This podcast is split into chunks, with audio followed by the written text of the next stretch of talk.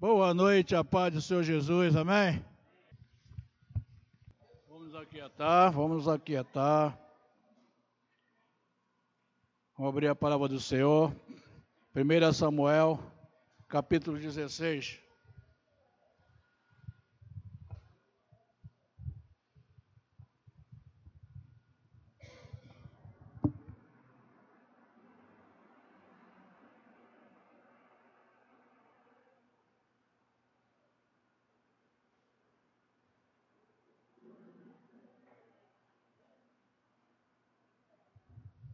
Amém? 1 Samuel capítulo 16, você achou?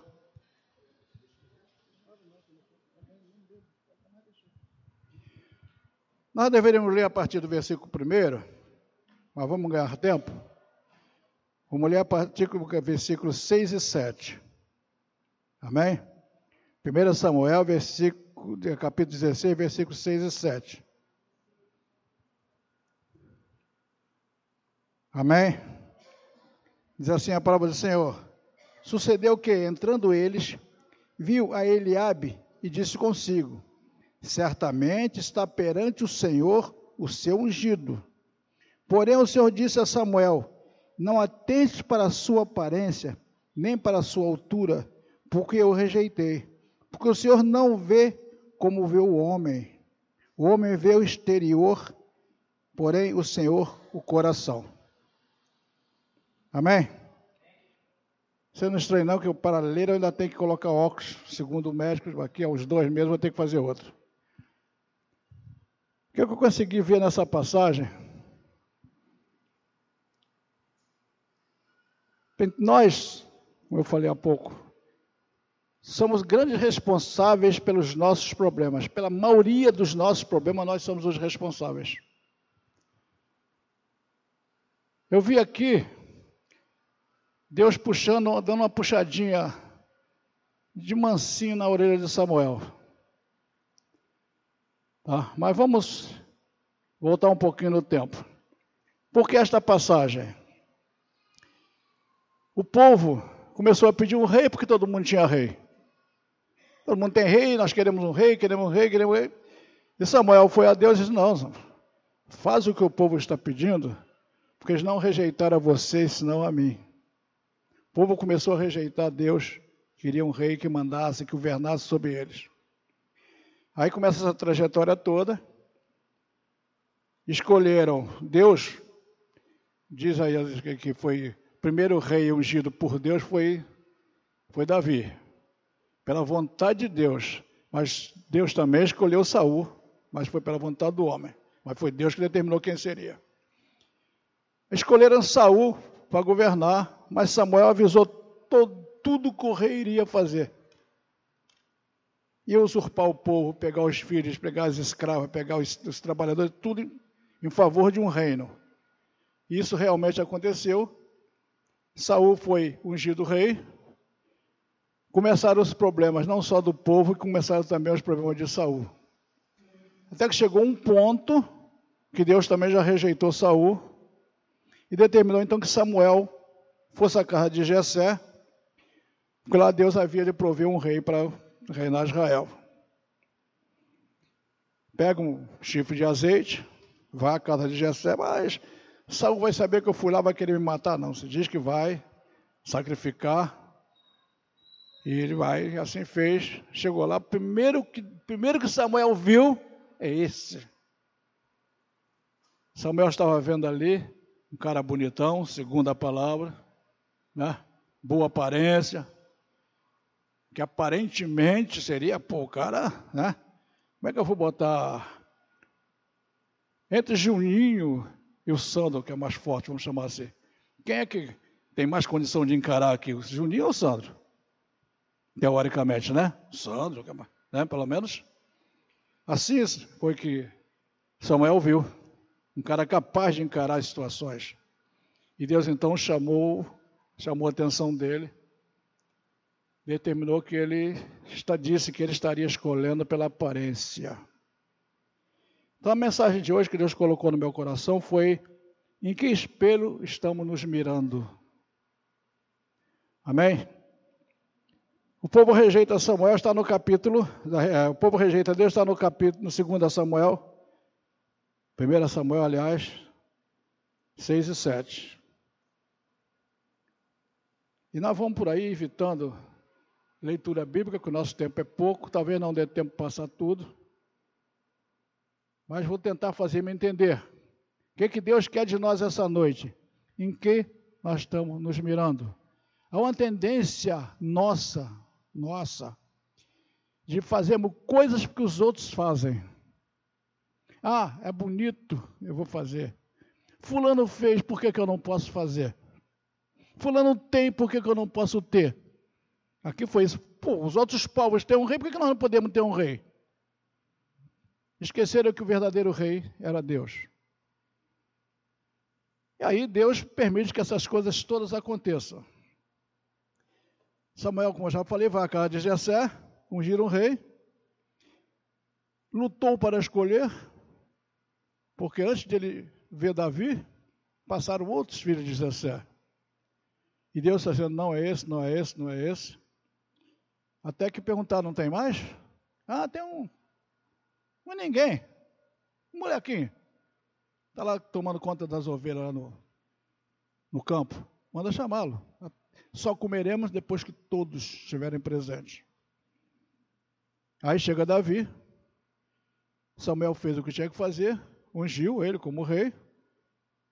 Tá? Mas ainda não começou o reinado dele, lógico. Nós vemos se Samuel tivesse escolhido pela vontade dele, se eu tivesse que escolher hoje aqui, por exemplo, no Genovo tinha fácil, marido dela, marido dela, no Genovo tinha fácil. Aqui ainda não tem ninguém assim, nem, tem um aí que eu estou de olho nele. Quem hoje faria as coisas que eu já fiz aqui, que hoje não estou conseguindo fazer mais por questões físicas. Relampejo de ah, fazer tudo. Samuel aqui escolheu, a, a princípio, pô, cara, vou escolher um cara igual a mim, cara. Inteligente, está nas entrelinhas, vamos dizer assim, né? Cara inteligente, cara capaz de fazer, assim como eu estou fazendo, como eu estou obedecendo a Deus. Esse aí, pô, pela aparência dele, é ele. Nós temos essa tendência de ver onde Deus não vê. Ou seja, Deus vê. Nós queremos ver aquilo que Deus não está autorizando que se faça. No estudo que nós fazemos aí teológico, nos ensina sobre vontade permissiva de Deus e vontade decretiva de Deus. Vontade permissiva de Deus é aquilo que Deus permite que nós façamos, muito embora não seja a vontade dele, como aconteceu com a unção de Saul. Deus permitiu, assim, quer um rei? Faça um rei. Faz a vontade do, do povo, Samuel. Não rejeitaram você, não rejeitaram a mim. Então aí foi a vontade permissiva de Deus. Quando a vontade decretiva, que Deus já decretou, então aí nós podemos ver o reinado de Davi. Deus decretou que aquele fosse o rei de Israel. Se nós formos olhar pelo lado, todos dois foram santinhos, todos eles deixaram furo. Saul deixou muito mais. Davi deixou o furo dele também. Mas nós não estamos aqui discutindo o furo de Saul, nós estamos discutindo o nosso furo. Em que, que nós estamos nos espelhando? O que, que eu estou vendo no Guilherme para querer ser igual ao Guilherme? Hoje, ah, eu vou ser um engenheiro? Ah, não, nunca vou conseguir nunca mais ser um engenheiro na vida. Será que dá tempo? Como eu vou me espelhar no Guilherme? Pastor pregando aqui uma vez, ele falou que nós temos a tendência de fazer mais coisas que os outros fazem. Podemos estar nos espelhando em maus exemplos.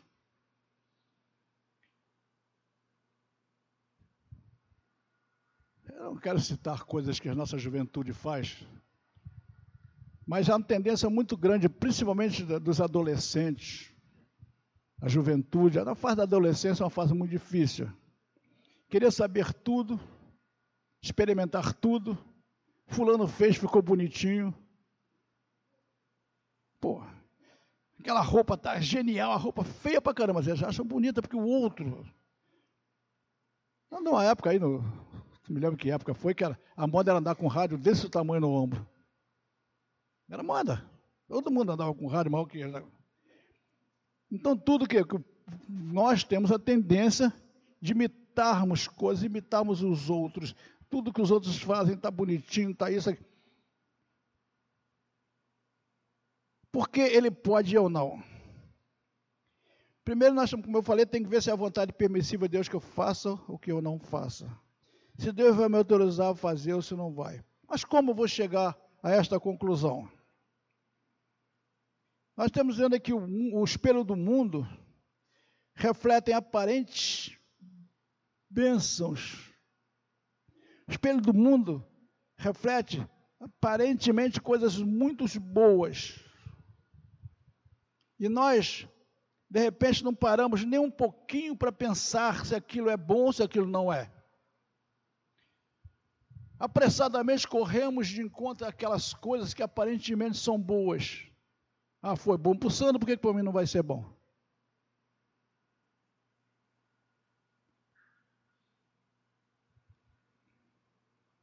Se nós pudéssemos olhar no espelho, certamente viríamos a, viríamos a casa do Senhor de uma forma diferente de vestimenta, de comportamento, de mente, de coração e etc, etc. Se eu tivesse olhando para mim no espelho, refletindo aquilo que Deus quer para mim, só na, na, casa do Senhor já mudaria todo o meu comportamento, toda a área. Deixaríamos de lado aquilo que nos impede de prestar atenção à palavra. Vemos ligado em tantas coisas que desagradam a Deus. Estou falando alguma coisa errada? Isso aqui nós assistimos todos os dias nos cultos, tá? Deus está tentando despertar pelo menos os poucos que aqui hoje estão. Porque quando, digamos que tudo começa com um, né? Para depois vir um dois, um três, por aí fora.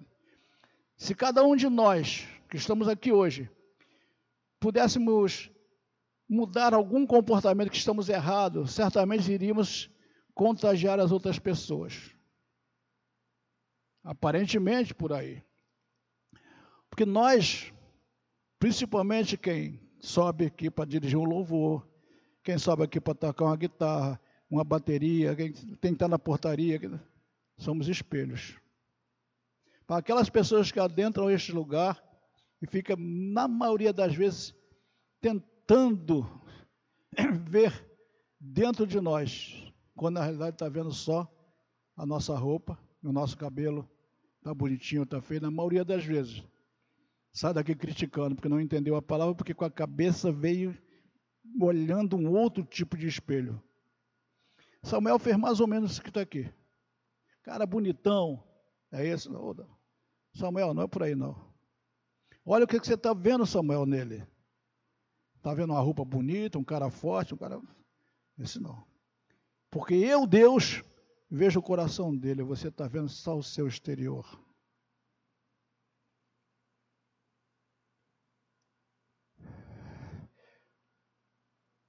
Se nós nos espelharmos na palavra de Deus, jamais seguiríamos exemplos errados. A palavra nos mostra, a palavra de Deus nos mostra é, o preço de erros cometidos uma vez falei para um menino lá no Genovo assim, a palavra de Deus fala mentira. O menino se escandalizou. Se escandalizou. Não, a palavra de Deus fala mentira. Os irmãos José mentiram para o pai. Não sei, tem outros lugares também, outras passagens. Mentiram. Então fala mentira. Mas fala para você não mentir. Fala que é mentira do diabo. Então a palavra mentira existe lá. Só para a gente explicar alguma coisinha. A palavra nos mostra, a, a palavra nos mostra o preço de erros cometidos. Ananias e Safira mentiram. Todo mundo conhece a passagem, Ananias e Safira. O que aconteceu com ele? Pagaram caro pelo pecado que eles cometeram.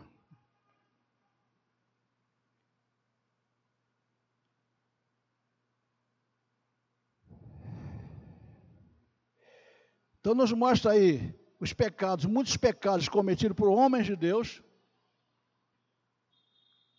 e o preço que eles pagaram pelo pecado que cometeram.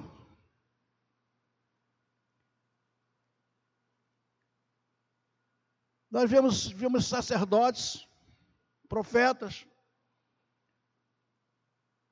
grandes líderes, pagando preço caro, porque não estavam fazendo a vontade de Deus.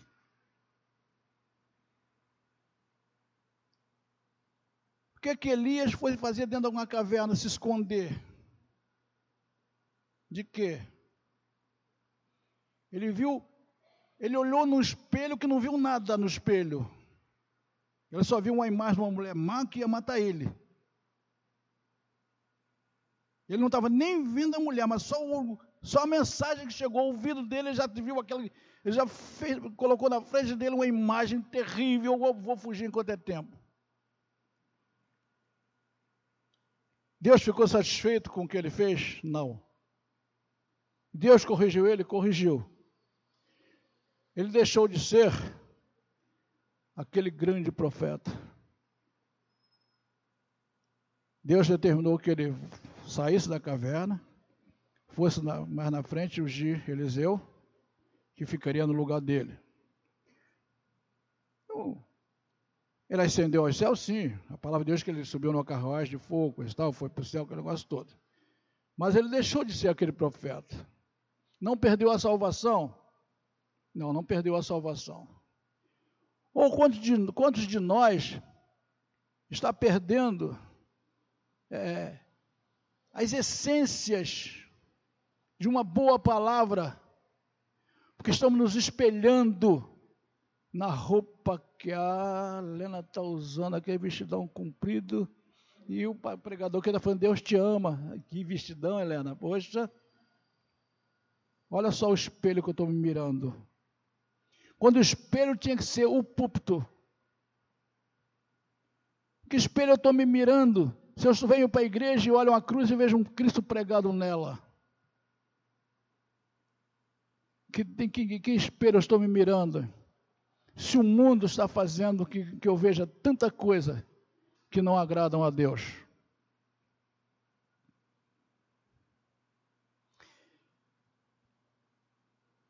Tantas coisas nós temos que fazer antes de. Quando queremos olhar no espelho, existem coisas que temos que fazer muita para a nossa própria vida. A princípio, reflexão. Por quê e para quê? Davi, uma época dele, ele deixou de fazer isso que está aqui, acabou se dando mal. Como vou, quando vou, para que vou? O dia que Davi não fez isso, ele perdeu a guerra.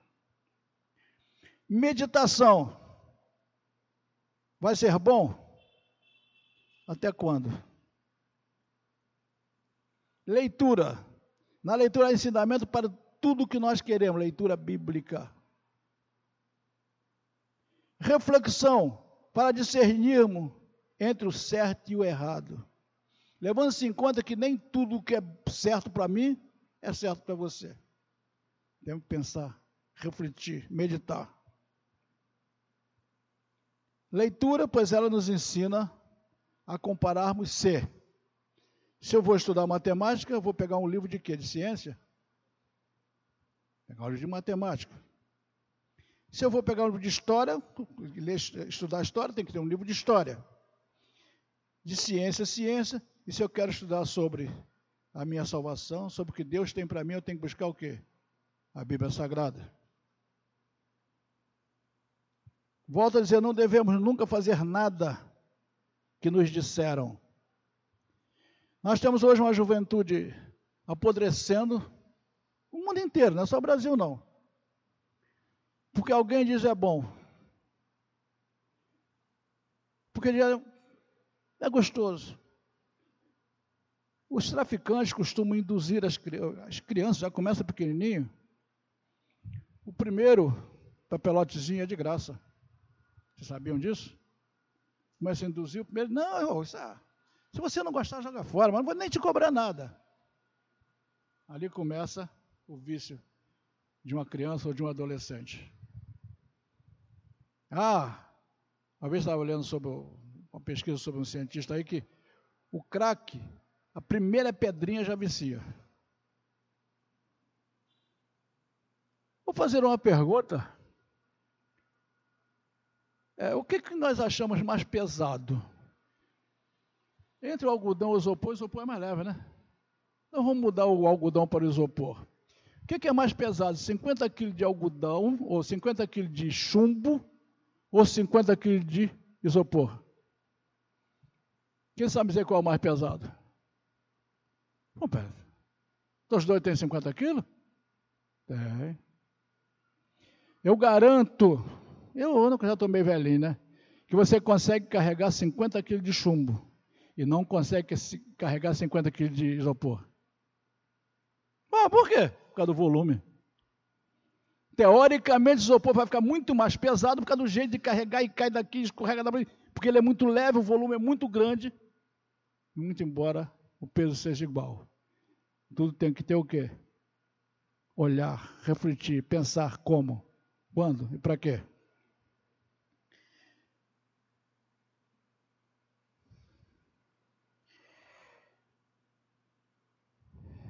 Ó, em frente a um espelho, dependendo dos nossos olhos, nos veríamos como a imagem e semelhança do Senhor, conforme diz a palavra em Gênesis 1, 26. Se eu quiser me olhar, me olhar e me ver, eu tenho que me ver como a imagem e semelhança do Senhor. Mas eu não estou vendo Deus, mas está escrito que nós somos iguais. Ah, mas tem o preto, o branco, o amarelo, o vermelho a semelhança, a imagem e semelhança do Senhor. Refletindo, nos veríamos santos, porque ele disse: sede santo, porque eu sou santo. 2 Pedro 1, 15, 16. Estou refletindo, estou olhando no espelho, imagem e semelhança do Senhor. Eu vou ter que ser como o Senhor Santo, como ele disse que eu sou santo. Ah, mas eu dou esmola. Vou para as madrugadas, distribuo comida na rua. Faço caridade, sou bonzinho. Isso não é ser santo, não. A palavra de Deus me mostra que isso aí é obra. E a salvação não é por obra, é por fé, diz a palavra do Senhor em Romanos.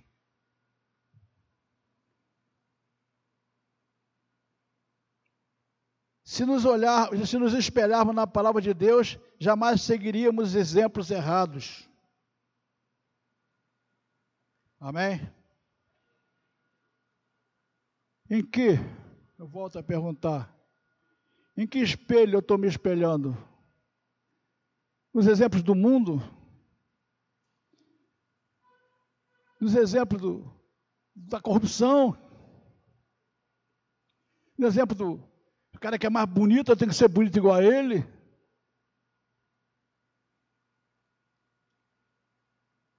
Uma coisa que eu mexendo na minha língua, mas não está na hora não. Dá para lá. Nós temos a tendência de nos, de nos olharmos, vermos nosso cabelo, nossa roupa, nunca olhamos no espelho para ver o nosso coração. Eu não, não, sou de chegar no espelho, não. Muito raramente eu vou ao espelho pentear algo, muito raramente. Normalmente eu pentei sem espelho. Não está errado você cegar, sair de casa, olhar se está bem vestido, não é isso. Mas é verdade ou não? Nós normalmente só vamos ao espelho para olhar o quê? Estou com o cabelo bonito? Estou com a roupa bonita? Alguma vez parou para perguntar, Senhor, é assim que eu devo ir para a sua casa? Ah, Nós temos a tendência hoje, tivemos a tendência de deixar o mundo entrar na igreja e contaminar a igreja. Eu venho à casa do Senhor, me miro no espelho, não pergunto nem a Deus se aquela roupa está boa. Eu visto e venho para a casa do Senhor. Eu quero ver um de nós ir lá no fórum do Meyer e entrar do jeito que a gente entra na casa de Deus. Vai lá, a ver se entra. Vai no Tribunal de Justiça de qualquer maneira para ver se você entra. Vai em Brasília, porque eu já fui. Vai entrar no Congresso ver se você entra sem paletó e gravata. Vai lá. Tem que ter um paletó. pode ser preto com vermelho. É. Vai lá. Ah, mas a casa de papai eu vou de qualquer maneira. Por quê? Nós estamos deixando o espelho do mundo refletir, coisas que não agradam a Deus. E nós não paramos em nenhum momento para perguntar se está certo se está errado.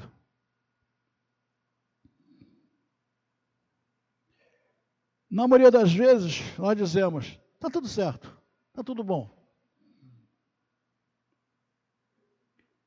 Se nós nos olharmos no espelho com os olhos fechados, se não somos santificados, veremos a negritude das nossas vidas.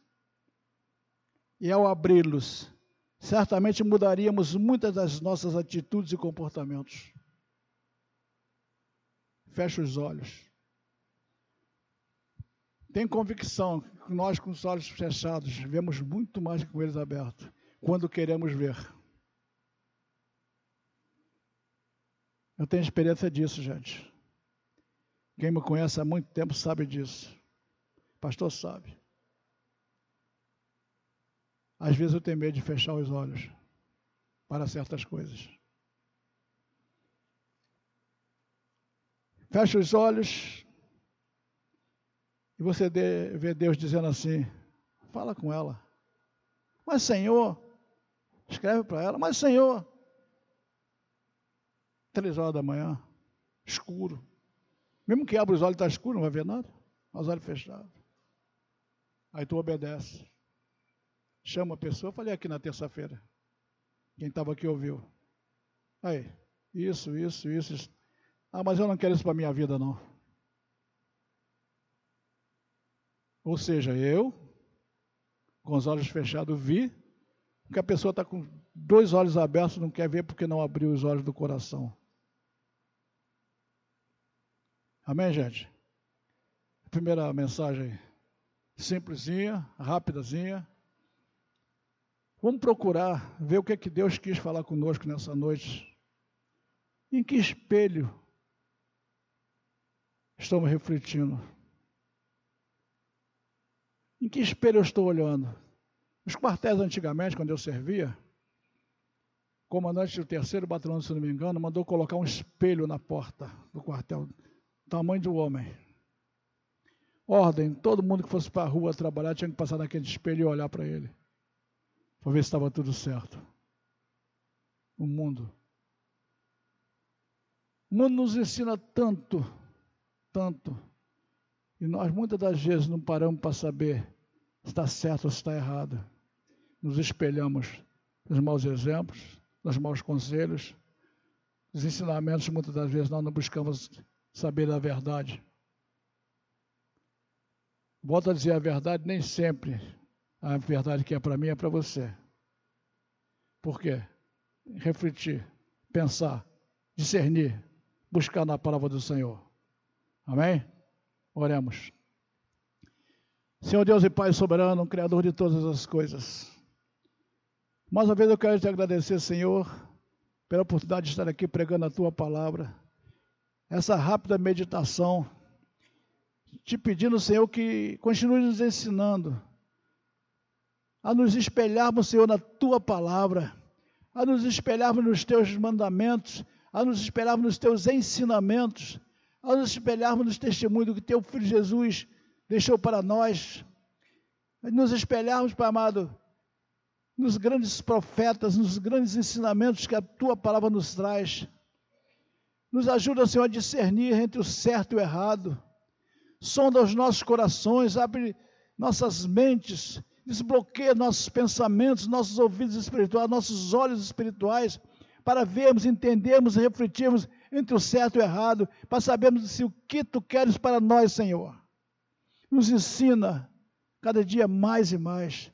Ser conosco, Senhor, não tira a mão poderosa de sobre nós, não retira o teu espírito de sobre nós, Senhor, mas nos ajuda, nos ajuda, Pai amado, a perseverarmos até o fim, que a tua palavra diz que é assim que nós seremos salvos, aquele que perseverar até o fim receberá a coroa da vida.